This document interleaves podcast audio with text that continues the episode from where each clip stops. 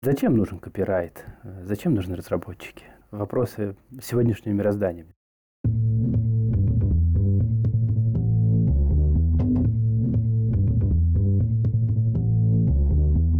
Привет, я Юра Геев, и это 232 выпуск подкаста Make Sense. Вместе с гостями подкаста мы говорим о том, что играет важную роль при создании и развитии продуктов. Люди, идеи, деньги, инструменты и практики. И сегодня мой собеседник Михаил Розов. Мы поговорим об эволюции отношения к дизайну со стороны бизнеса и о целях и задачах, которые чаще всего пытаются решить при помощи дизайна. Обсудим компетенции дизайна, которые были бы полезны остальным цифровым профессиям и подходы к выстраиванию выстраиванию отношений с дизайнерами. И еще поговорим о месте и роли дизайна в современных продуктах. Подкаст выходит при поддержке конференции по менеджменту продуктов Product Sense. Прежде чем перейти к подкасту, я хочу поделиться важной новостью. Мы запускаем опрос о задачах, вызовах и профессиональном развитии специалистов продуктовых компаний. Это большое исследование от Product Sense, которое мы проводим четвертый год подряд. В этом году исследование проводится совместно с Яндекс Практикумом. По результатам опроса мы покажем, в какие направления развития вкладываются участники продуктового сообщества, какие зарплаты они получают на разных позициях, с какими задачами и вызовами столкнулись в 2022 году и в какой сфере профессионального развития планируют уделить больше всего времени в 2023. Результаты исследования появятся в январе 2023 года. Сначала мы поделимся ими с участниками исследования, а затем опубликуем и в общем доступе. Поэтому, если хотите быть в первых рядах, ссылка в описании. Буду очень благодарен, если уделите время нашему опросу. Ответы принимаются с 1 по 14 декабря включительно. Миша, привет. Привет, Юра. Расскажи немного про себя, пожалуйста. Меня зовут Миша Розов, я основатель дизайн-компании Pinkman и проекта One Be Like. 20 лет я работаю дизайнером, запустил кучу разных э, проектов и вообще живу дизайном, мне кажется, всю свою жизнь. И последнее время, пока я занимаюсь студией, я занимаюсь развитием творческих команд и людей. Классно. Наверное, кощунство небольшое задавать тебе такой вопрос, но все же. Зачем дизайн нужен в продуктах? Хотя бы давай. Зачем нужен копирайт? Зачем нужны разработчики? Вопросы сегодняшнего мироздания. Я, наверное, могу ответить про себя, почему я этим занимаюсь, почему мне это интересно. У меня нет никаких специальных воздушных целей, что дизайн спасет мир или что это какое-то невероятное творчество все такое. Я на самом деле довольно коммерческий дизайнер всю свою жизнь. Мне просто кажется, что дизайн это не то, как э, что-то выглядит, и, и уж точно не то, какую там задачу решает. Мне кажется, что вообще вся профессия дизайна позволяет делать цифровой мир не скучным.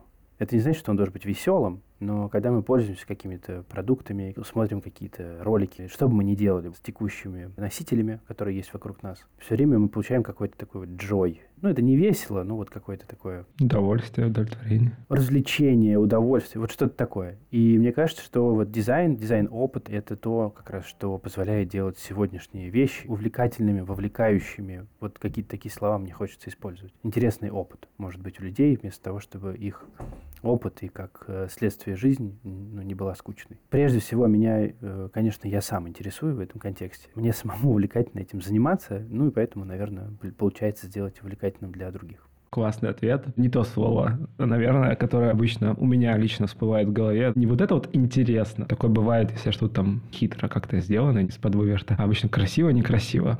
И вот эта стойкая ассоциация, дизайн, красивое, да, дайте посмотреть. Почему, в том числе, спросил, зачем дизайн? Потому что вот кажется, что есть очень-очень, наверное, субъективное восприятие как раз и красоты в том числе, того, что вот дизайн очень долго, по крайней мере, моей практике, он был как раз связан с тем, что давайте сделаем красиво или там зашибись и прочие вещи. Но это же очень тоже субъективное понятие. У каждого красота она своя, каждый видит все по-своему. И поэтому мои личные отношения с дизайном, они всегда были на грани того, что я думаю, это хорошо, а вот это плохо. И я понимаю, что очень сложно это в другую голову жить кому-то. Поэтому мне дизайн всегда казался такой темой, которая невероятно сложная, в том смысле, что ее сложно как-то обсчитать, обрисовать. Мне кажется, что когда мы говорим про какую-то область восприятия, допустим, дизайн, э, какое-то визуальное искусство, музыка, все, что поддается выражению «мне нравится» или «мне не нравится», давай возьмем, например, область автомобильную. Вот есть разные тачки. Я почти уверен, что тебе одни тачки нравятся, а мне другие. Понятно, что есть какие-то бестселлеры, где угодно. И в дизайне есть очень тиражируемый дизайн, который понравится большинству. А, который нравится многим. Да. Это не значит, что нам понравится всем, нам понравится большинству. Как и к тачкам, как и к еде, между прочим, правда? Как и к музыке, как и к дизайну, у тебя может быть разный подход. И действительно, ну, я вот как дизайнер, я когда-то посчитал, очень давно, уже, по-моему, лет 8 назад я посчитал, что я нарисовал реально больше тысячи сайтов. Я перестал после этого считать. И как человек, который нарисовал больше тысячи сайтов, конечно, я прожил ступень эволюции, когда дизайн в основном оценивался, нравится, не нравится, красиво, некрасиво. Нашему там директору понравилось, наш директор просит красненького, такие да, стандартные мемы. До того, что потом это приходит пришло, приходит лично для меня в неудачную точку, где люди говорят, ну, надо вот все тестировать обязательно, до паблишинга. Мне кажется, что это не самый лучший подход, потому что многие вещи новые, к которым люди не готовы, им нужно время. То есть, если ты выпустил, и они понимают, ну все, вот теперь такое новое, все и будет, теперь мы будем так жить, то через 2, 3, 5, там, сколько-то дней они свыкаются, а через две недели они говорят, блин, вот это прикольно. Самый большой и всем известный кейс в мире э, – это переход с, с шестой iOS на седьмую, да, когда появился тот самый Flat. И у меня было много знакомых людей, которые с самого первого iPhone, ну, в общем, прям, так, я тоже там, понятно, с самых первых времен со всеми этими делами. И я видел, они говорили, я сейчас продам iPhone, в течение недели. А потом прошло буквально 2-3-5 недель, ну, какое-то время. И где-то кто-то, у кого-то брал э, телефон, люди, которые намеренно не обновлялись. И они брали в руки этот телефон с этой старой iOS и говорили, «Э, господи, ну как, как, какое же дерьмо. Как мы вообще этим пользовались? Для меня это доказывает тезис о том, что, да, понятно, есть там... Мы уходим сейчас немножко в другую тему, вот, но все равно понятно, что там бизнес всегда рискует деньгами. Лончу любой продукт, лончу любой редизайн и все на свете. И понятно, что он хочет этот бизнес подстраховаться, протестировать все до, и быть уверенным, да, то, что они запустят, люди там хорошо воспримут. Люди вообще всегда очень плохо воспринимают любой редизайн, потому что это изменения, и мы, мы вообще, как человеческие существа, мы вообще не любим изменения. Люди хотят, бизнес хочет э, каким-то образом... Подстраховаться к этому подстраховаться, да. Но говоря про интересность, про интересный опыт, про увлекающий опыт, я говорю, что я очень не адепт этого подхода я адепт тестировать определенные вещи, которые вызывают там, вопросы, споры и прочее. Но лончить и даже в какой-то степени шокировать людей, мне кажется, это круто, и это в том числе даже может быть некой частью стратегии какого-то продукта, что у них все время появляется какой-то новый дизайн и прочее, прочее, прочее. Ну, повторюсь, мы ушли немножко в другую тему. Хочется просто здесь закончить ответ на вопрос про красивость дизайна или все что угодно. Мне кажется, что кто дизайн заказывает, э, тот его и оценивает. И если это какая-то специально унылая корпорация, в которой нету большой ценности дизайна как какой-то культуры и всего остального, ну, они оценивают определенным образом и получают определенный результат. Где-то он может быть хороший, где-то он будет скучный, где-то подходящий, где-то неуместный и так далее. Если это продукт компания, может быть даже корпорация, почему нет, или какая-то часть корпорации, которая понимает, что ну, вообще-то ценность дизайна высокая, и что люди с определенной точки выбирают продукты по дизайну, с определенной точки конкуренции, с определенной точки развития рынка. Ну, в общем, подход и все остальное рождает дальше результат. И опять же, там из нашего жизненного опыта, который мы могли в России переживать, банковская сфера и всякие рокет-банки, даже Тиньков в свое время, да, который пришел, сделал мягко говоря, все по-другому. А потом Рокет пришел и сделал тоже по-другому. Это вот ну, такие хорошие примеры того, что дело не в красивости, дело как раз в опыте, который человек получает и понимает, что для меня этот продукт просто гораздо более актуальный, даже если там будет больше, не знаю, стоимость, больше комиссии, больше неудобств. В конце Рокета было уже, кажется, много неудобств. Ну, мне кажется, затем и нужен дизайн, чтобы у людей складывался определенный опыт, но опыт все равно, что хочется добавить, опыт все равно придумывают изначально и задают тон и направление, конечно, люди, которые отвечают за продукт. Это могут быть основатели, могут быть CPO, могут быть продукт менеджеры ну, в зависимости от ситуации. Кто-то, кто всю эту фигню изначально придумал, и кто за нее сейчас ответственен, он задает тон того, какой будет дизайн и, собственно, как его будут оценивать. Подходы до сих пор бывают разные, но, слава богу, там, красиво, некрасиво, мне кажется, там все уже отошло все-таки на второй план. Здесь тогда, наверное, хочется попробовать, знаешь, быстренько подрезюмировать, что мы имеем в виду, в первую очередь, ты, я к тебе присоединюсь, под словом дизайн в контексте нашей беседы. Ты сейчас, в принципе, мне кажется, это обрисовал вот в таком развернутом ответе. Вот давай попробуем ужать это. Я считаю, что слово дизайн в цифровом пространстве означает дизайн опыта, и все остальное не имеет уж дальше значения. Соответственно, то, какой дизайн опыта мы э, хотим сделать, такой дизайн опыта мы и получим. Как мы его будем оценивать? Какие у нас есть критерии оценки? Если мы говорим о том, что мы хотим, чтобы у человека был опыт, что он попадает в самый красивый дизайн в мире, ну, значит, мы будем стараться нарисовать ему самый красивый дизайн в мире, чтобы у него был такой опыт. Другой опыт будет другой опыт, другие критерии оценки и так далее. Ты начинал говорить про эволюцию отношения к дизайну. Было озвучено, да, вот первый шаг — красивость, и последний шаг... Объективность. Да, объективность. Постобъективность недостижимой объективности. Все вот эти вот философские термины, но тем не менее, между ними что-то интересное еще было? Да, конечно. Метричность, оценка дизайна по метрикам. Наверное, люди, которые качнули эту тему. Э, я против вообще этого тоже. Тоже сейчас скажу почему. Но люди, наверное, и проект, который качнул тему, это, конечно, была бизнес-молодость. И я вообще, вот э, есть такой жанр, вот это рисовать посадочные страницы, которые такие стандартные. Один из самых плохих вообще жанров в дизайне, который только есть. Потому что ожидания э, у клиентов, что, короче, сейчас страницу нарисуем и продажи по попрут. Какой там продукт, понятен ли он людям, конкурентен он вообще, ну, в общем, вот это все, да, что на самом деле имеет значение. Сейчас с этим полегче стало, ну, во времена там бума бизнес-молодости таких запросов было очень много, и они были, конечно, опять же, вот говоря про критерии оценки дизайна, они были с очень-очень некачественными критериями оценки и, соответственно, плохими ожиданиями, плохим результатом. Ну, такая вот метричность стопроцентная фокус на этом. То есть ну, все остальное не имеет значения. Пофиг, как выглядит, главное, чтобы метрики были высокие. Мне кажется, это просто очень недолгосрочная была стратегия. Все поняли, что, ну, даже если в моменте у тебя метрики поднялись, у тебя могут быть определенные... Во-первых, ты не всегда знаешь, почему. Это тоже не объективная вещь. Во-вторых, все очень быстро меняется, и ты не знаешь э, тот подход, который в этом случае сработал, сработает ли он в другом месте, ну и так далее. И это не, не. Поэтому вот такой вот был, наверное, этап. Ну все, мне кажется, вот красиво-некрасиво, метрики, тесты, и, ну, кто-то понимает, что вот на самом деле надо смотреть на общую картинку и понимать, складывается у человека опыт или нет.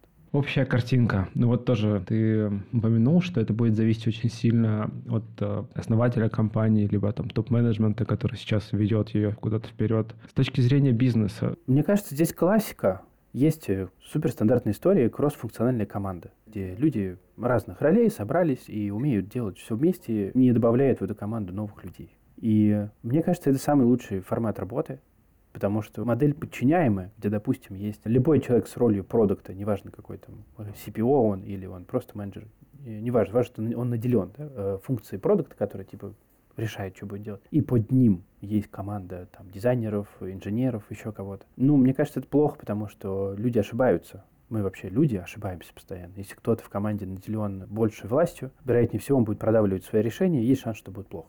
Вот. может быть хорошо, но, но шанс, что будет плохо, великий. Говоря про это, хочется просто тоже сказать, что дизайнерам за последние 10 лет э, работа привалила, количество разных ролей, которые нам да, долетели. Ты должен и одно, и второе, и третье понимать, уметь и, и, прочее, и прочее. У продуктов, мне кажется, тоже. Даже инженерам, мне кажется, тоже досталось. Но смысл в том, что для того, чтобы у людей, которые пользуются продуктом, опыт складывался хороший, просто есть ключевая команда с разными ролями. И дизайнеры, и люди, которые за бизнес отвечают, и люди, которые отвечают за технику. Они все вместе работают над тем, чтобы опыт был хорошим, а не по отдельности. Мне кажется, вот это вот ключевое. И вот часто очень тоже делят, мол, вот есть бизнес, даже сейчас же бывает, что все равно делят, говорят, так, ну, короче, есть бизнес, есть цифра. Бывает же такое. Но надо сказать, что, кажется, довольно большая часть бизнесов полностью работает в цифровом пространстве. И ты не можешь это поделить, ты не можешь убрать контекст. Все, что есть, оно живет в одном пространстве, и делить его не стоит. И мне кажется, что когда делят бизнес и цифровую часть, ошибка, когда делят продукт и дизайн. Ошибка, когда делят продукт, дизайн, бизнес, все вместе. Мол, за разные части должен типа отвечать за разные человек и, и там, не синхронизироваться по-настоящему. Работает хорошо, когда есть команда, которая вместе проектирует и на уровне смысла, и на уровне продукта самого и на уровне бизнес-модели, и на уровне того, какой опыт в плане интерфейсный будет у человека, и на уровне технологий, понятное дело. В общем, когда это все вместе обсуждается, придумывается и находятся какие-то решения. Достаточно широкий угол на опыт, тогда можно сюда и, в принципе, саму затею продукта, то, как он работает, то, что люди там, не знаю, ощущают, видят, когда его используют, еще и сервис туда потом можно впилить. То есть весь вот этот багаж, весь этот CGM, по которому идет клиент, это и есть опыт, который человек испытывает от взаимодействия с нами, с, с компанией, с продуктом. И вот, мне кажется, я догадываюсь, о чем ты говоришь. Давай попробуй это сформулировать. Я могу привести пример. Давай. Как метафору. Допустим, у нас с тобой коворкинг. Мы с тобой открыли коворкинг, но мы такие чуваки цифровые и маркетингом занимаемся. Мы все придумали, как он называется, компании рекламные запустили, самую удобную в мире апу сделали. Мы с тобой вдвоем все это придумали, еще с тобой какого-то разработчика взяли, классного. И мы очень хорошо все это проделали с тобой и с ним, и на троих. И люди приходят, скачивают апу, они супер счастливы, им очень нравится все. Цены, нравится какая регистрация, очень нравится, как накапливаются баллы, я не знаю, все что угодно. В общем, все, что в цифровом пространстве, от коммуникации до интерфейсов, они присылают нам отзывы, что они очень счастливы. Дальше они приходят в этот коворкинг, и оказывается, что он грязный, что на столах нет, не знаю, номеров, что там очередь. Ну, короче, вся офлайн часть сделана плохо. Почему так произошло? Потому что мы на троих все придумывали. Тот четвертый чувак, или, может быть, их даже пятеро, да, с нами вместе, который отвечает за весь офлайн, э, мы решили, что они нам нафиг не нужны. Ну, потому что мы ребята умные, а они ребята старые, глупые и офлайновые, правильно? Вот э, такая метафора. Теперь каждый раз, когда ты понимаешь, что тебе нужно сделать комплексную вещь, и ты планируешь выключить из процесса, допустим, инженеров, ты думаешь, так, я, короче, сам все придумаю, я страдаю такой фигней иногда. Сейчас мы все это придумаем. Ну, ребят, что там, господи, кодить? 2022 год. Все что угодно за неделю можно накодить, правильно? Как только мы исключили инженеров, ну, у нас в части опыта технического у человека, будущего клиента, ну, будут точно проблемы. Выключили мы людей, которые могут э, придумать какую-то интересную вещь в смысле коммуникации, подхода к аудитории и всего остального. Ну, у нас будет, наверное, в какой-то степени не такой интересный продукт. Выключили дизайнеров из процесса принятия решений и придумывания. Ну, стопудово скучно будет. Я, ну, мое мнение, будет скучный. Тоже оговорюсь, что есть профессии дизайнера, а есть компетенции дизайнера. Есть продукты, которые, и вообще любые другие люди, есть люди от бизнеса, которые обладают частью этих компетенций, может, даже сами того не знают, но тем не менее. И понятно, если они такие, там, да, то как, насколько-то это все дело разбавится. Но говоря про комплексность, ты не можешь получить хорошо спроектированный опыт, если у тебя нету команды. Этих частей компетенций. Да, всех компетенций, все, всех, которые тебе нужны. От чего так происходит? Что эти компетенции, давай вот сузимся до дизайна, что их или привлекают, но под э, не знаю, вот эгидой там красивости или наоборот метричности, а не проектирования опыта, либо вообще не привлекают. Я думаю, что мы не знаем правдивых причин. Я думаю, их много. Прежде всего, есть какое-то наследие, и есть стандартные мемы тоже про дизайнеров, что теряются, то они там бабушек через дорогу переводят, поэтому у них, э, не знаю, компьютер ломается, и они не делают что-то в срок, что они люди необязательные. Мой любимый мем, обожаю, что дизайнеры, конечно, очень необщительные люди. Это, да, такое говорят про нас. Хотя я могу болтать несколько часов. Ну, в общем, есть какое-то количество предрассудков. В какой-то степени, конечно же, они, наверное, правдивые. Но они правдивые на какой-то год. Не знаю, 2000 какой-то. 15 10 12 не знаю. И есть, понятно, есть люди, которые попадают в эти э, стереотипы, есть, конечно, нет.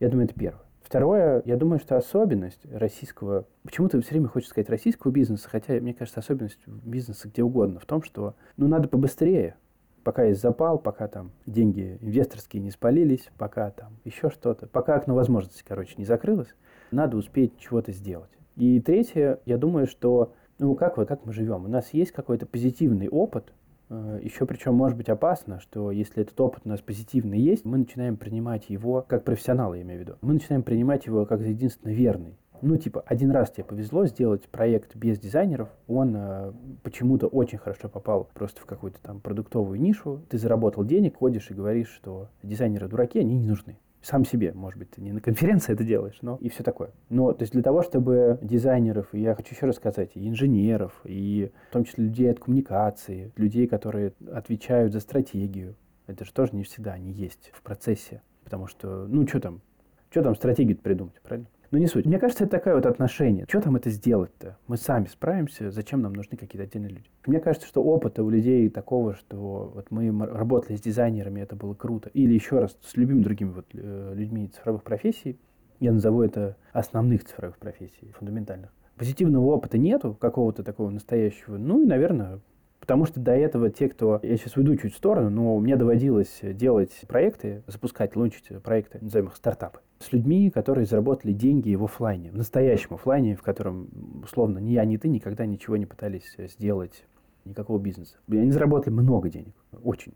И они приходили в онлайн для того, чтобы заработать еще больше, потому что они слышали, кто-то им сказал, что если ты придешь значит, в онлайн, бабок тут очень много, очень все дешево. Они же приходят, и они организовывают работу, как они привыкли там. Правильно? Они зовут такое количество человек с такими там ролями. Они выдают, ну, я назову это словом, власть людям, например, чаще всего, на мой взгляд, они выдают власть людям из operations. потому что в основном без operations офлайн бизнес не выживет вообще. Онлайн может, офлайн нет. Ну и так далее. И очевидно, что те, кто делают какие-то бизнесы, проекты, все что угодно, но это не профессионалы. Мы вообще сейчас уходим в другую сторону. У меня есть целая тирада про то, что я там сам прожил э, как руководитель с очень большим опытом.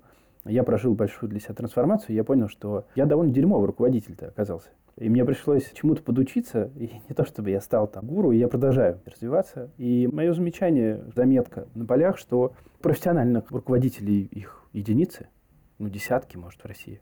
И в мире тоже, опять же, здесь оговорка, вот, но тем не менее. То есть все это организовано изначально очень плохо, с плохим целеполаганием, с плохим отношением к команде. Не в смысле, что кто-то кого-то не любит или обижает. Нет плане понимания, зачем эти люди нужны, какую роль они понимают. Там есть, кто-то услышит там интервью Стива Джобса старое, который говорит, я плачу этим людям столько денег, что не собираюсь лезть в их работу. Ну, спасибо, с этими людьми полегче работать. Правда, они, они, они не очень в это верят, насколько я понимаю, но клевая фраза от э, там, клевого чувака, ну ладно, хорошо, ну, наняли дизайнеров, давай не будем их трогать. Ну и так далее. На деле, конечно, уровень непонимания, как можно организовать процесс, он, мне кажется, просто великий. То, с чего я начал занудно про это говорить, что так сложилось, и при этом все равно, ну, куча же цифровых бизнесов в России заработали очень много денег. То есть сработало, понимаешь? Ну, значит, нормально все. Ну, я думаю, всегда есть это. Давайте возьмем Bootstrap, Material Design иконки у Гугла, и вдруг проскочит наш прототип. Я должен про это сказать, что на момент запуска, я, вообще у меня есть целый про это тоже, да, спич, что инвестиции в дизайн не только в визуальный дизайн, а вообще в дизайн процесса, в дизайн опыта, в дизайн, который потом еще и кодить надо. Скорее всего, более-менее интересный опыт, дорого кодится и прочее, прочее. Очень большая ошибка. Я был как дизайнер в ней много раз, причем я должен сказать, что я как дизайнер дизайнер и фрилансер, наверное, на тот момент, я где-то только на 2010 году понял, что я что-то не так делаю. То есть 10 лет я верил, что все в порядке. Спустя 10 лет я обратил внимание, что очень многие из проектов, которые я рисовал, они не выжили. И я обратил внимание, что они не выжили, потому что люди на старте проекта инвестировали в дизайн. Я ничего не хочу странного сказать, но это тупо. Еще раз, если ты выходишь на какой-то дико конкурентоспособный рынок, и у тебя есть много денег, что бывает нечасто, правда? Ну хорошо, этот кейс мы можем про него поговорить, там есть смысл инвестировать в дизайн, чтобы сразу выйти там, на какие-то позиции и прочее, прочее. Но чаще всего стартап, он делается там, понятно, на коленке, и никто не собирается его делать мировым и известным в первый год – но уже тратит кучу денег на дизайн дизайнеров на и так далее, и так далее. Ну, это тупо. Надо деньги тратить на маркетинг, на bizdev, на все остальное, чтобы у тебя клиенты появились. Да, когда ты уже там деньги заработал, можно начать дизайн инвестировать. Но это, повторюсь, это еще целая отдельная тема. Давай до этого остановимся, только переформулировав, наверное, вопрос немного. Какие... Ты в целом, у тебя же студия, да? К тебе приходят много компаний, заказчиков, э, и ты с многими заказчиками поработал. Вот можешь попробовать как-то срезюмировать вообще, какие в головах у людей встречались вот эти вот самые цели, задачи, которые дизайн должен, по их мнению, решать. Они же приходили, типа, а, что хочу? Я, наверное, только бы сказал, что дизайн все-таки идет там в части чего-то, то есть, типа, что должен сделать проект, каких результатов. Не буду пытаться делить в процентах, просто перечислю, потом, может быть, смогу как-то сказать. Понятно, первая задача часто это какая-то корпоративная история, что тебе сказали, что надо что-то сделать. Или проект сделать, или какой-то там цели добиться, или какому-то, какой-то дате. Человек решает задачу свою внутри этой корпорации и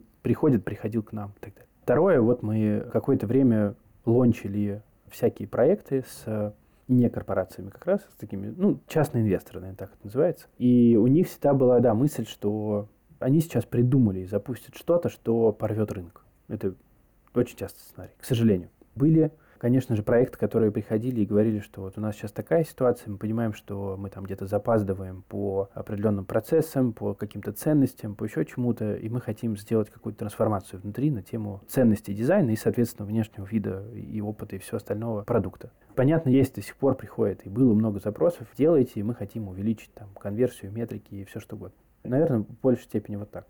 На самом деле, был для меня один из любимых периодов. Это период ICO, я называю это дизайн-ренессанс, потому что момент при ICO, все уже дизайн, это как раз, мне кажется, такая пиковая точка вот этой метричности дизайна. Все должно быть по метрикам. Аналитики теперь главные люди на проектах. Дизайнеры это какие-то просто чмошники. Что делают там, непонятно. И все, там сайт должен быть на белом фоне. Ну, то есть появилось какое-то количество там лучших практик. Что надо делать, чтобы метрики были хорошие, и все. И тут э, приходит, значит, вся эта криптовая история, все эти ICO, и там начинается, я называю это ренессансом, Потому что понятно, что крипта, ICO и прочие задача всегда сказать, что смотрите, есть старый мир с этими условно белыми сайтами и понятными кнопками и прочим, прочим, прочим.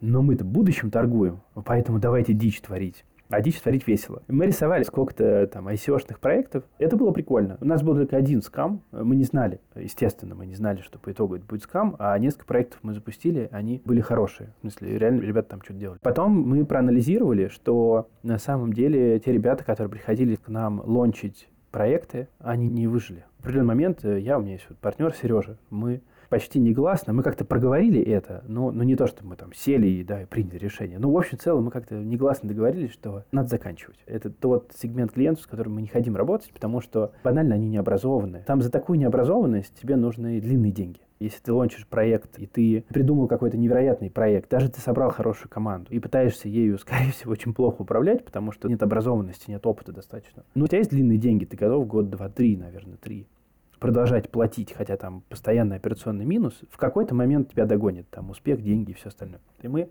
сфокусировались на таком сегменте компаний, которые прошли, ну, мы называем это для себя там первую ступень цифровизации. У них есть работающие процессы цифровые, у них есть какие-то люди там, ну, может, не везде продукты, но есть все-таки люди, которые что-то там делают. Они понимают ценность дизайна, не надо с ними это обсуждать, они сами приходят, они говорят, мы знаем, зачем это надо. У них есть деньги, не на нас, в смысле, понятно, что студия в расходах там цифрового продукта это копейки, потому что один, ну, маркетинг и operations обычно стоит кратно дороже. Но тем не менее у них есть эти деньги, и это их деньги, которые желательно, для нас желательно, чтобы вся работа была хорошая, это не их деньги. Потому что свои деньги тратить жалко, опасно, страшно, вот эти все слова. И это деньги корпоративные, это деньги от инвесторов, от фондов больших. Для нас, наверное, точка удачного перелома это была натология, когда к нам пришла натология за ребрендингом. Сейчас мы не занимаемся уже этой экспертизой, но вот тогда мы занимались. То вот нотология, как вполне себе взрослая компания, понятно, по многим меркам, наверное, нет, но вот по меркам там, прохождения ступени цифровизации и нормальной работы, и отношения к этому, и целеполаганию, и всему остальному, у них хорошая команда. Не знаю, сейчас или нет, была девушка супер SEO, комфортно с ней работать и так далее. Мы поняли, что, блин, вот это клево. А до этого мы лончили какое-то количество, в том числе проектов, каких только не было. Там были тачки, образование, ремонт квартир, там что-то еще было. В каждой из дисциплин было несколько клиентов, несколько проектов с нуля. Ничего из этого не выжило. И мы поняли, что вот это самый лучший для нас сегмент, потому что наша работа, она получается хорошей, осознанной, она используется, она живет до сих пор. Она будет жить еще, я уверен, сколько-то там лет. Ну, потом поменяют, но все равно. И мы сфокусировались вот на клиентах, которые вот такие вот. Окей, да, то есть не начинать с дизайна. И тогда получается, что если мы говорим о том, что дизайн — это про опыт... Мы вообще говорим, что продукт — это про опыт. Продукта больше ничего нет. Мне кажется, что сегодня у него больше ничего нет. Ну смотри, мысль моя крутится вокруг того, что, в принципе, дизайн — это как культура, вот мне кажется. Говорят, что у нас нет корпоративной культуры или есть корпоративная культура, она есть в любом случае. Люди как-то взаимодействуют друг с другом, и э, как-то чувствуют там, я не знаю, правила, не правила, ну, какие-то границы. Дизайн тоже в любом случае, если есть продукт, то уже есть дизайн. Какой-то. Ну, какой-то. Мысль так крутится вокруг того, что каким-то ни было дизайном, если продукт выполняет свою функцию и закрывает потребность клиента, то оно же работает. Если у людей, которые потребляют продукт, есть какой-то опыт, он может быть плохой, может быть хороший, может быть увлекательный, неувлекательный и так далее. Кто-то сделал этот дизайн опыта имея компетенции, имея удачу или наоборот, да, все негативные значения. Мне кажется, что дизайн это не культура, э, дизайн это набор компетенций и определенный взгляд, что важно. То есть, как бы попробовать объяснить. Вот э, садишься ты решать задачку какую-то. И ты садишься решать задачку, и дизайнер садится решать задачку. Никто из вас, скорее всего, задачку не сможет решить на 100% правильно. Я имею задачку не из школы, а задачку вот, продуктового характера. Но вместе у вас больше шансов решить эту задачу потому что у него свой взгляд и свой набор практик от каких-то фреймворков до вообще возможности что-то накидать, до того, что он видел своими глазами, до того, в каких проектах он до этого участвовал. И чего он видел глазами не в плане там красиво-некрасиво, а в плане организации чего угодно. Когда я делал вот эти вот все кучу своих проектов, которые я рисовал, я очень быстро понял, что профессия дизайнера, она, конечно, офигенная с точки зрения того, что если ты просишь, тебя пускают довольно глубоко в бизнес, а если ты много лет работаешь дизайнером, я знаю, как устроено, наверное, 30-40 разных индустрий бизнеса довольно неплохо. И что круто, что, например, очень часто, и до сих пор это очень частый кейс, не только у нас, в смысле, не только студия это использует, все это используют. Понятно, что если ты берешь какую-нибудь индустрию, там, страхование, из какой смежной индустрии ты можешь брать опыт? Ну, финтех, конечно же. И люди, которые работали там на финтех-проектах, если ты берешь их на страхование, они тебе принесут такое количество знаний из бизнеса, финтеха, Тебе никакие консультанты столько не принесут бизнесовые, потому что они не были там в этом продукте внутри настолько. Они так не сработает, мы так уже пробовали. Это то, что я называю взгляд. В смысле, я знаю про это как дизайнер. Насмотренность. Ну, можно говорить насмотренность, да. Любое слово. Главное, что это знание, экспертиза, пережитая в каком-то контексте. Поэтому это вот так.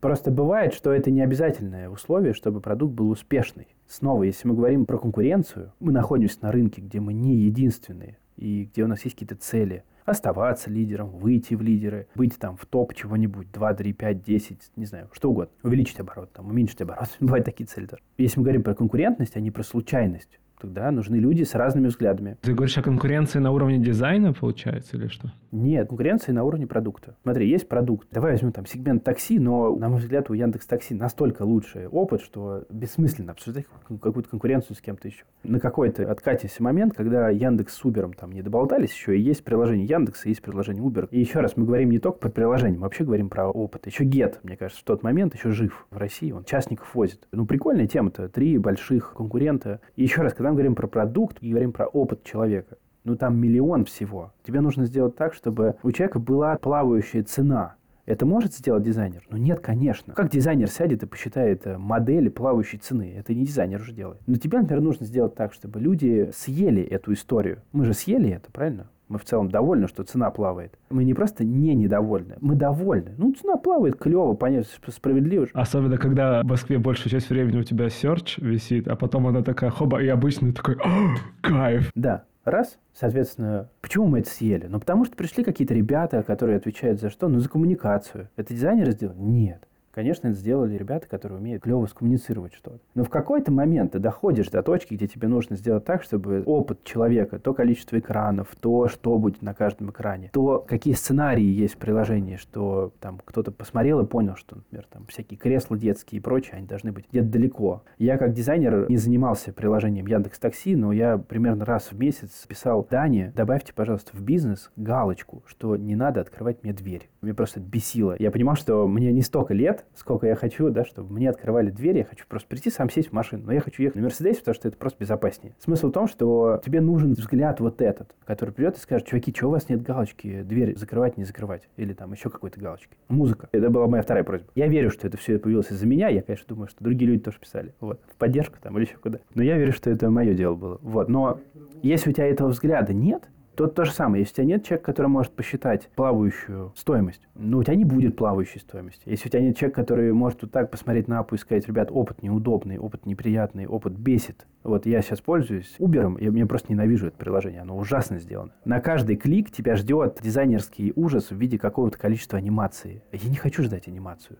И я не понимаю, почему у них нет дизайнеров, которые придут и скажут, ребята, опыт людей отвратительный. Ты стоишь на холоде и смотришь, как у тебя полоски на экране разъезжаются. Ты знаешь, мне кажется, потом это в платную подписку добавят. Я просто столкнулся недавно с игрой, в которой э, за деньги можно было ускорить анимацию. Хорошо, это тоже, значит, кто-то из дизайна придет и скажет, ребят, надо полоски сделать быстрыми. А человек с бизнесом головой скажет, давайте бабки за это возьмем. Круто. А если не придет тот, кто скажет, давайте анимацию берем, то и денег не появится за это в платной подписке. Понимаешь? Вот зачем, на мой взгляд, нужны дизайнеры. Никто в команде в целом не может вести какую-то лидирующую роль. Это совместная работа. И работа без дизайнеров часто заканчивается унылым, неинтересным, скучным опытом. Так, смотри, я сейчас буду душнить немножко. Давай. Как это померить? И надо ли вообще это мерить? Да. Ну просто смотри, мы опять вернулись к категориям, которые очень плавающие, абстрактные. Я понимаю, о чем ты говоришь, я полностью с этим согласен. То есть мне самому бывает грустно использовать некоторые сервисы. Я кричу, ну, ребят, там же вот нормально есть пример этого, почему вы не сделали так же нормально? Ну, come on. Но при этом, при всем, это очень сложно замерить. Мне кажется, здесь действует несколько законов. Закон первый, когда ты находишься в части, где тебе нужно принимать решения по бизнесу, у тебя всегда будет неопределенность. Кажется, так работает. Теперь у тебя есть одна из возможностей сказать, что мы делаем ставку на то, что у нас будет какое-то количество дизайнеров участвовать в процессе. Ты не можешь это сделать принудительно. У тебя что-то случится ты увидишь, что у конкурентов лучше дела, поэтому пойдешь это делать. Тебе кто-то скажет, ты что-то прочитаешь. Ну, короче, что-то случится, да, какой-то будет триггер. Может, ты этот подкаст послушаешь, скажешь, надо нанять студию Пинкман, отдать все свои деньги им и, и все такое. И это, кстати, хороший сценарий. В общем, есть какой-то триггер. Потом, после этого, все, что ты, мне кажется, можешь мерить, ты можешь мерить глобальные вещи формата что у тебя случилось с продуктом в плане его основных метрик, и можешь смотреть на локальные вещи. То есть мы сейчас говорим действительно на верхнем уровне. Вот там продукт, хороший, плохой опыт, ну и так далее. Но продукт всегда делится на какое-то количество сценариев. Чем больше продукт, тем сценариев понятное дело, больше. Ты можешь браться за общие вещи, ты можешь браться за конкретные вещи. Вот есть у тебя сценарий. Сейчас расскажу пример. У меня есть проект образовательный, где я два года учил дизайнеров. У меня были дизайн-интенсивы. И в какой-то момент я там за все отвечаю. Мне там Валерия помогает. И я там что-то дизайню всегда. И странички, и весь опыт, и все на свете. И у меня там была такая простая история, что я решил, что надо добавить кредитование людям. Я всю дорогу выступал за то, что учиться в кредит плохая история, потому что круто отдать кучу денег и понимать, что сейчас это закончится, ну, это хороший стимул. Учиться сложно, учиться лениво. Проще сидеть на диване, на попе и смотреть кино. Тут надо смотреть, думать, потом что-то руками делать и так далее. И помимо других стимулов, понятно, что ты заплатил много денег, тебе их не вернут, заплатил ты их разом, то есть ты потерял их сейчас, ты не можешь купить себе какой-нибудь там телефон новый, да, ты уже их отдал. Ну и так далее. Телефон можешь кредит взять, но не суть. И я за это выступал, выступал, потом я понял, что я добавлю все-таки, ладно, эту штуку, и я заключил там договор с Тиньковым, прочим, прочим, добавил эту кнопку. И я посмотрел потом по метрикам, это говоря уже про конкретные вещи. Я посмотрел по метрикам, что у меня продажи упали. Почему? Потому что очень многим людям отказывали. То есть такая неудачная развилка случается, что человек хотел бы, может быть, и был бы готов купить сейчас за всю сумму. Но он видит, что можно купить в кредит. Он оставляет заявку, ему отказывают, он расстраивается, и он не покупает, ну потому что уже обломно купить. Это ты можешь померить. Это может померить дизайнер. Настолько простые вещи может померить дизайнер. Но другие, понятно, нужны уже аналитики, которые могут это нормально посчитать и так далее, и так далее. То же самое здесь. Когда ты, допустим, ты сидишь, и у тебя есть бизнес, и ты решил, что теперь мне нужны консультанты бизнесовые, которые будут мне бизнес развивать. Ну, как ты померишь их работу? В конкретных вещах, например, они тебе помогли уменьшить... Они могут суетиться, создавать эффекты бурной деятельности. Дизайнеры тоже могут суетиться, все, что хочешь. Могут танцевать даже, если ты заплатишь, как и любые другие люди. Но ты можешь померить всегда две вещи. Первое, конкретные какие-то сценарии. Ты можешь посмотреть и договориться с дизайнерами, с консультантами, с кем угодно, что я хочу починить вот такую вещь, прежде всего, вот такой вот процесс. И потом посмотреть, починился он или нет. А можешь посмотреть на общий эффект. Например, вывели тебя немножко из операционки или нет. Ну, как ты это померяешь? Ты сравнишь количество часов в месяц, которые ты раньше тратил, которые сейчас. Мне кажется, это погоня за ведьмами, что ты, так, короче, если мы наняли дизайнеров, мы должны померить их работу по конкретным сценариям, стало лучше или нет. А в целом, кажется, это можно померить только на уровне отзывов, на уровне команды. Ну, стала команда лучше работать. Дизайн влияет на работу команды в том числе. На найм влияет дизайн. С одним дизайном можно нанять людей, с другим нельзя определенных. Человек с хорошим опытом не пойдет работать в какую-то компанию, у которой нет ценности дизайна сегодня и так далее. Померить можно сценарий, не общую работу. Гнаться за того, чтобы можно было все померить, мне кажется, тоже это не самое... Но это тот вопрос просто, о котором можно, знаешь, много чего, ну не то что обесценить, но поставить под вопрос, под сомнение. Я могу сказать здесь такую вещь, как основатель одной из самых тоже больших студий там, в России на сегодняшний день. Понятно, есть конкуренты какие-то, и я знаю тоже, как раньше у всех за разные эпохи, кто свою работу обосновывал, чтобы больше клиентов получить. И был какой-то период времени, когда на сайтах студиях висели кейсы, и первым делом в кейсе написано «увеличили на 30%». Там, вот это вот все. И меня все это удивляло, потому что я просто, во-первых, в это не верю, ну, потому что это что такое? Это дизайнеры, что ли, сделали? Ну, нет. Это настолько совместная работа. Во-вторых, если там есть какие-то невероятные цифры, что было 5%, а стало 40%, чего-нибудь, неважно чего. Ну, наверное, это эффект низкой базы. Ну, то есть это все такие, знаешь, как спойлеры для меня. И что там у конкурентов когда-то было. И в качестве ожиданий тоже. Мне кажется, сегодня нет таких ситуаций в более-менее конкурентных рынках, когда ты можешь прийти любой ролью, дизайнерами, продажниками, в том числе, кстати, маркетингом, еще кем-то, и за какой-то понятный срок, несколько месяцев, может быть, там, квартал или что-то такое, качественно изменить какую-то метрику. Ну, либо это, повторюсь, эффект низкой базы, но там бы кто угодно справился. Либо это кропотливый э, труд, где нужно терпение, тесты, эксперименты, где с первого, второго, третьего раза не получается, получается только шестого. К вопросу про померить, если мы говорим про конкретные задачи, метрики, сценарии, все меряется так же, как есть у тебя дизайнер или нет дизайнеров, какая разница? Ты меряешь это, правильно? Ты смотришь выручку, ты смотришь конверсию, все что угодно. CPC, что хочешь, то и смотришь. Ну, появились дизайнеры, тоже смотришь. Ставим задачу. Не им, а всей команде. Наша задача там на месяц, квартал, что-то вот этой команды, в которой в том числе внезапно теперь появились приятнейшие дизайнеры, мы хотим на 2% пункта увеличить э, конверсию. Все. Еженедельный синк теперь вот только про это. Ну, ты крутой руководитель в этот момент. И оказывается, ты можешь команде рассказать, зачем они целый месяц работать будут, что бывает нечасто. А, давай про приятнейших дизайнеров. Один из стереотипов, мой личный опыт говорит, что часто бывают ситуации, я художник, я так вижу. Увольнять? Допустим. Но нет, подожди. Мой вопрос был на самом деле в целом вот взаимодействие с дизайнерами. Подкаст слушают продукты, менеджеры, предприниматели. Ну, во-первых, интересно поговорить про взаимодействие с дизайном, как ну вот, собственно, такой областью компетенций каких-то. И, собственно, может быть, есть компетенции, которые полезно перенять у дизайнеров. У дизайнеров. Или для работы с ними. Про взаимодействие могу сказать несколько вещей. И первое будет, наверное, внезапно неожиданное. Нужно постоянно спрашивать себя, тебе нормально с ним работать или нет. Дизайнеров очень много, они бывают очень разные, и, естественно, у них разные компетенции, и у них очень разный опыт дизайнер бывает специализируется там на мобильных приложениях, кто-то больше на B2B. Я вот, например, больше на B2B специализируюсь, чем на B2C. Я могу рисовать B2C, но B2B нет. Я не умею рисовать дешевые продукты, просто не могу. И так далее а кто-то умеет очень хорошо. И, в общем, выбирая команду, с которой ты работаешь, нужно просто отдавать себе отчет и спрашивать себя, как тебе вообще с ними работается. И если есть какие-то проблемы, надо просто давать нормальную обратную связь. Говорить, что смотри, у меня были такие ожидания, но они там не сработали. Удивительным образом. Этого очень не хватает, лично по моей практике. Второе, я рекомендовал бы работать с дизайнерами на равных. Что это значит? Нужно им рассказывать все, что ты знаешь. В смысле, про продукт, про проблему, про бизнес, про все остальное. Нужно стараться с ними советоваться. Вот мне очень не нравится подход, когда типа кто-то принимает дизайн. Я объясню, почему он очень плохой со стороны дизайнеров. Представим, что ты делаешь проект, тебе за него должны заплатить. Неважно, за срок, пока ты на нем работаешь. Ты все равно хочешь его доделать. Мы так устроены. Ты хочешь не просто сидеть и делать, ты хочешь его доделать. У тебя есть человек, который собирается принимать твой дизайн. То есть он говорит да или нет. Какая твоя мотивация? Ты хочешь сделать так, чтобы он сказал да. Что ты будешь делать? Ты будешь искать те решения, на который он скажет «да». Ну, плюс-минус. Понятно, если ты хороший дизайнер, ты позволишь себе и его образовать, этого принимальщика внезапного, ты позволишь себе немного выйти за рамки, ты позволишь себе ему и нахамить. Ну, это шутка, ну, в общем, позволишь себе каким-то образом ему сказать, что чел, ты там вот это просил и говорил, что это хорошо, но нет.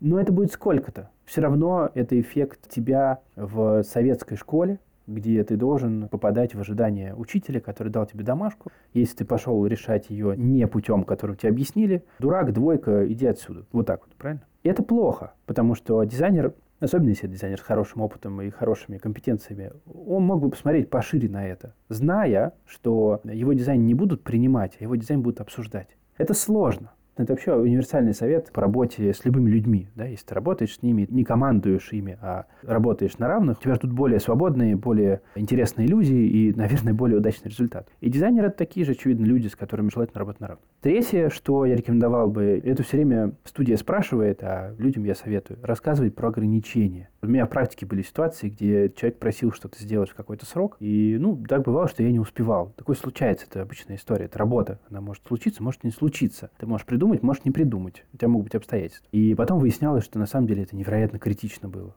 И я, ну, потом, это было давно, понятно, но потом я научился говорить, что, ребят, если это что-то срочное, вы скажите сейчас, я тогда, да, у меня будет возможность там, с приоритетами поработать и так далее. Наверное, это самые универсальные советы. Работать на равных, советоваться про дизайн, задавать вопросы не, не челленджить и не говорить, какой плохой вопрос.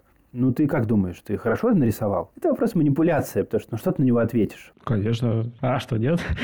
Ну, молодец. Если ты дизайнер уже сформировавшийся, то ты просто по умолчанию говоришь, да, конечно, потому что ты знаешь, что вероятность, что твой дизайн примут, когда ты сказал, что да, я круто нарисовал, она просто повышается. Но это не будет честный ответ. Да? И вообще это бессмысленный вопрос. Вопрос должен быть формата, как ты думаешь, как люди воспримут этот блок, там, эту кнопку. Как ты думаешь, это понятно? Или можно спросить, ты это проверил, например? Вот я смотрю на экран, я не понимаю, что происходит. У тебя есть какие-то пруфы, что люди поймут? Ну и так далее. Можно договориться. Мне очень нравится слово договариваться, потому что когда идет речь про командную работу над продуктом, я вообще считаю, что где-то можно, скажем так, ставить ставки. Вот дизайнер говорит, я верю, что сработает. Ты говоришь, блин, я что-то не очень верю. Но если это не какая-то критичная вещь, да, которая на бизнес завтра повлияет сильно, ну попробуйте вместе. Вы же вместе узнаете завтра. А вдруг сработает? Круто. Значит, вы оба узнали, что завтра можно в следующих проектах, там, в следующих задачах такое делать. Не сработает, ну... Тоже информация. Да, во-первых, тоже информация, это эксперимент. А во-вторых, цифровой дизайн это классный тем, что да поменяй. Это же не напечатанный буклет, да, который ты отдал деньги с ошибкой. И тут такой нет проблемы. Ты, ну, тесть, тесть. Да, это деньги, понятно. Деньги сливаются на трафик, там, на новые, на потери, да-да-да. Но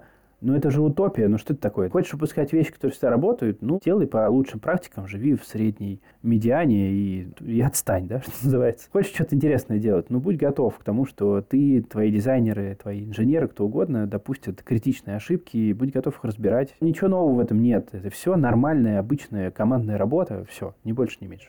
Говоря про компетенции, которые хорошо бы перенять продуктом. Мне кажется, что надо просто понимать принципы того, как люди пользуются продуктом. Причем я тоже хочу сказать, что очень сильно эти принципы могут варьироваться от индустрии к индустрии, и от специализации тоже могут варьироваться, и от формата.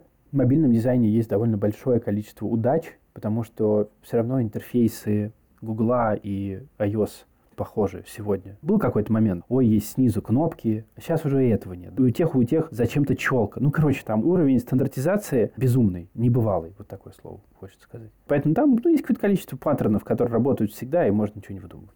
В интерфейсном дизайне, в веб-десктопном э, дизайне этих практик поменьше, но все равно они очень многие заимствованы из э, интерфейса мобильного телефона, поэтому не так уж и страшно. Но все равно, если это, допустим, если ты дизайнишь с дизайнером интерфейс какого-нибудь аркипера, например, для ресторанов, да, это будет настолько другой, тебе нужны настолько другие компетенции, знания о том, как люди этим пользуются, как продукту, чем если ты делаешь, не знаю, конкурента Баду, к примеру, там, или Тиндера, кого угодно. Мне кажется, здесь важно, говоря про эти компетенции, просто иметь любопытство и разбираться в этом. Не на уровне дизайнера, но просто знать, что есть какие-то такие вещи. Первое. Второе, вот компетенция обратной связи. Это то, что ну, на мой взгляд, очень плохо работает, причем в двух ее состояниях. Обратная связь конкретно по макету любому и обратная связь на работу. Дизайнеры — это разные вообще жанры, потому что макеты могут быть плохие, а работа с человеком приятно. Бывает наоборот. Но ни то, ни то не норма. Норма — это хорошие макеты и очень приятное взаимодействие очевидно. Зачем кому-либо или продуктам, или дизайнерам страдать в работе, правильно? Можно же этого не делать. Ну вот здесь хочется спросить, что такое плохие макеты и что такое хорошие, потому что наверняка сейчас люди такие, о, а у меня почти все макеты плохие. Да, ну смотри, тут э, про плохие или хорошие макеты. Это обратная связь на работу дизайнера, а не на макет. То есть, значит, если мы работаем с дизайнером, у меня такое бывает, я нанимаю дизайнеров, у меня есть там разные проекты, где я беру дизайнеров. Я иногда ошибаюсь и я считаю это абсолютно нормой. То есть мне нравится работать человека, я беру его на проект, страдаю с ним какое-то время, и потом увольняю его с проекта. И, повторюсь, это абсолютно естественно. Я начал с этого говорить, да, что надо присматриваться к работе с дизайнером, и если тебе не нравится, увольнять его. Его наймет кто-нибудь другой. Ты найми себе того, кто будет твоим таким копайлотом, да, с которым клево работать. Ты же знаешь такое. Бывает, ты бежишь на встречу с человеком, а бывает, ты думаешь, блин, опять это сейчас, э, вот это. Ну, вот это вот, блин, опять, ну, ну какой ты, ну что ты там сделаешь, да, с человеком, если ты, блин, опять? Почему я такое внимание этому уделяю? Потому что я сам за собой замечаю, что я какое-то время терплю, я не замечаю, что я страдаю. Недели три надо. Вот к концу третьей недели я понимаю, что нет, все-таки это страдание. Я даю обратную связь, я верю, и в итоге я понимаю, что не-не-не, не работает. А бывает, что работает. И говоря про обратную связь, надо просто понимать, какие вещи обычно э, нам не нравятся в работе с дизайнерами. Повторюсь, я дизайнер, там, дизайн-директор, head of design, кто угодно, как угодно меня назови. И я работаю с дизайнерами и сам сталкиваюсь с тем, что мне с ними дискомфортно работать. Какие вещи могут быть? Первое. Человек не вникает в задачу. Я просто понимаю, что вот э, ему дали задачу, и вместо того, чтобы в ней разобраться, он пошел э, что-то там делать. Надо ему сказать об этом. Сказать, смотри, я тебе давал вот такую задачу, ты ну, не разбирался. Вот такую. То есть просто какие конкретные кейсы, факты, факты. Обратная связь про факты или про дальше там про эмоции, но прежде всего про факты. Что вот смотри, были такие ситуации, я не хочу так работать. Я хочу, чтобы ты вникал в задачу. Вторая проблема. Не задают вопрос. Супер частая история. Вот он взял, он, может, даже вникал в задачу, но вопросы не задает уточняющий. Значит, что он делает? Ну, время тратит. Ответы на вопросы он получит когда? На встрече. А встреча произойдет через несколько дней. Когда покажет уже макет. Что такое? Потеря времени. Я не хочу так работать. Дай обратную связь. Скажи, я тебе там помогу. Два раза следующих я буду тебе сам говорить. Типа, чувак, есть вопросы. А потом я хочу, чтобы ты сам их задавал, и я чувствовал, что ты реально разобрался в задаче. Это основное, на самом деле. Вообще, вот это две самых больших проблемы всегда, потому что этому на самом деле мало где учат. Ну, я вот стараюсь учить у себя, где учу дизайнеров. В других образовательных проектах я не видел, чтобы учили задавать вопросы себе или кому-нибудь. Третье. Это то, что касается уже конкретно проверки решений. Например, я люблю, что человек, когда он делает какие-то интерфейсы или там страницы продуктов, я чаще всего заказываю страницы каких-то продуктов b 2 и я понимаю, что есть куски работы, которые всем понятно, как их сделать. Надо просто хорошо, качественно сделать. А есть куски который требует так называемого поиска дизайн-решения. И я не люблю, когда одно решение на это приносит. Я люблю, когда на это приносит одно, два, три. То есть я вижу, что человек понял, что это сложная какая-то работа, и он э, предпринял несколько попыток поиска решения этой задачи. Не всей задачи, а вот этой вот конкретной внутри проекта. Может быть, это блок сложный, может, это сценарий сложный. Вот у меня обычно такие только проблемы случаются, и я даю на это обратную связь. И у меня простая история. Если я обратную связь даю и не меняется, я увольняю. Чаще всего с проекта могу и из команды уволить. Я уверен, что этого не происходит вот здесь. Почему я про это уверен? Я расскажу кейс. Вот мы много лет работаем, примерно 30 человек, команда плавает, больше четырех лет работает с командой ВТБ банка ВТБ. Мы очень много для них за все время сделали. Просто на full тайм вот у нас такая большая команда этим занимается. И в какой-то момент мы поняли, что там есть трения, и мы начали их чинить некоторое количество встреч, пообщаться и так далее. Но когда мы ввели туда инструмент спора двойной обратной связи, там у нас работает так, что дизайнеры напрямую с продуктами работают, там нет ни менеджеров, никого с нашей стороны, с их, там просто вот прямая связь. Продукт дает напрямую обратную связь дизайнерам, дизайн-лидам, и отдельно раз в квартал дизайн-директору. И, конечно же, она очень сильно отличается, потому что люди напрямую боятся, они стесняются, неприятно им. То есть дизайн-директору они больше, более честны про качество работы? А мы оттуда очень много чего достали и достаем до сих пор. Там сейчас мало, естественно. Там первые месяцы, когда мы это все настраивали, там был, конечно, потоп. Но это мы быстро починили, и сейчас очень мало и очень редко есть какие-то негативные вещи. Но сам по себе инструмент давать обратную связь, он на самом деле очень плохой у всех очень плохо развит. И я вот, говоря про компетенцию, я хочу сказать, что эта компетенция не только по отношению к дизайнерам, понятно, ко всем, но я ее предлагаю всем развивать, потому что я могу на своем опыте сказать, что я, когда научился этому насколько-то. Мне со всей своей командой и дизайнеров, и у меня есть там и директора, и еще кто-то, кто безделом занимается. Мне стало в тысячу раз комфортнее работать, и все такое. И им кажется тоже, потому что появился такой инструмент. А про макеты последняя большая тема была про то, что важно давать обратную связь на работу с человеком. И в случае неизменений я правда предлагаю как бы увольнение и поиск других людей. Это всем комфортнее, потому что дизайнеры тоже страдают. А про компетенции относительно того, как комментить макеты, повторюсь, помогает понимание вообще, как опыт работает, как люди пользуются чем-то. Самые базовые основы, что такое акценты, хорошо бы знать. Что такое контрасты, типографии? Это очень простые вещи. Для этого не нужно идти на курс. Про это не нужно читать огромную книжку. Можешь просто почитать немножко. Можешь дизайнера спросить, он, скорее всего, расскажет. Ты имеешь в виду вот эти вот последние штуки, это то, что как раз непосредственно... Прям про макет. У меня в голове сразу дизайн, то, что нарисовано, давай так. Да, здесь про то, что нарисовано. Мне кажется, это важно в плане, вы будете просто на одном языке говорить как ты приехал в какую-нибудь, не знаю, страну, и если ты английского не знаешь, ну, тебе сложно жить. Но если ты знаешь 100 слов, скорее всего, тебе будет достаточно, чтобы базовые потребности закрыть. То есть я не предлагаю учить английский или там учить дизайнерский язык, потому что это целая отдельная такая работа и профессия и все остальное. Но базу какую-то первичную, это было бы круто в плане того, что это просто по самим продуктам было бы комфортнее. А, ну чтобы не объяснять из разряда, что-то говно здесь какое-то нарисовано. Ну смотри, у тебя акценты здесь. Вопрос. Скажи, пожалуйста, ты уверен, что с такими акцентами люди выполнят сценарий, которые должны быть на этой странице? Дизайнер, получивший такую обратную связь, во-первых, скорее всего, у него пачка отъедет. Во-вторых, скорее всего, он будет работать с этим продуктом всю жизнь. Я все время дизайнерам объясняю, как сделать так, чтобы клиенты с вами работали всегда и не хотели больше ни с кем работать. Я им всегда говорю, ребята, если вы вопросы задаете, вы в одном проценте дизайнеров, просто вы поймите это. Все остальные вопросы не задают, они просто делают, и работать с ними сложно начал вопросы задавать правильные по делу, скорее всего, от тебя больше никто не откажется, тебя будут с собой по всем проектам таскать. Вот говорю такой же совет да, в сторону продукта. Вопросы задавайте к макетам, не комментируйте их, а спрашивайте. И вы будете продуктом номер один у этого дизайнера, он будет вам делать все бесплатно в первую очередь. Ну, в общем, я, конечно, преувеличиваю, но банально приятно работать с человеком, который вопросы тебе задает, а не, не думает, что он э, вообще-то имеет право твой макет комментировать. Не право, а компетенция. Скорее всего, у него нет компетенции этот макет комментировать. Классно, мне кажется, мысль не комментировать, а задавать вопросы, потому что обычно же как раз, слушай, ну, пришли комменты на макет, я пришли свои комменты завтра, ну, то есть это вот прям... Это старомодно, вот так. Как работает? Вот ты, допустим, продукт, у тебя есть там кто-то, кто-то там тебя нанимал, в общем. И ты приходишь, и он тебе говорит комменты на то, что ты делал. Ну, это не так клево, когда тебя спрашивают, правда? Приходишь, он тебя спрашивает, что-то говно метрики-то какое-то у вас за последний квартал. И ты сидишь такой, да, реально, типа не очень. Что ты скажешь-то хорошего? А вот он тебя взял, допустим, и спросил. Он говорит, я тут заметил, что метрики у вас не очень хорошие. Как думаешь, когда у вас получится это изменить? Ну, это же другой разговор, правильно? Ты говоришь, например, никогда. А, ну ладно. Он такой, а, ну, что-то как-то не очень, да. Но это просто нормальный разговор, диалог, а не подчиненность. Я считаю, что с точки зрения итоговой работы это очень большой вклад вот в, во все. Миш, спасибо тебе большое за беседу. Было очень интересно и кайфово. Юр, спасибо, что позвал. Надеюсь, это немножечко позволит нам поменять отношения и формат работы с дизайнерами, студиями и всем на свете. Надеюсь на это. Спасибо тебе. Пока-пока. До встречи. Пока-пока. Это был 232 выпуск подкаста Make Sense. Сегодня вы слушали Михаила Розова и меня, ведущего подкаста Юру Агеева. Если вам понравился выпуск и вы считаете информацию, которая прозвучала полезной, пожалуйста, поделитесь ссылкой на выпуск со своими друзьями, коллегами, знакомыми. Оставляйте комментарии, ставьте лайки в сервисах, где слушаете подкаст. Это поможет большему количеству людей узнать о том, что он существует. Спасибо, что были с нами. До следующего выпуска. Пока.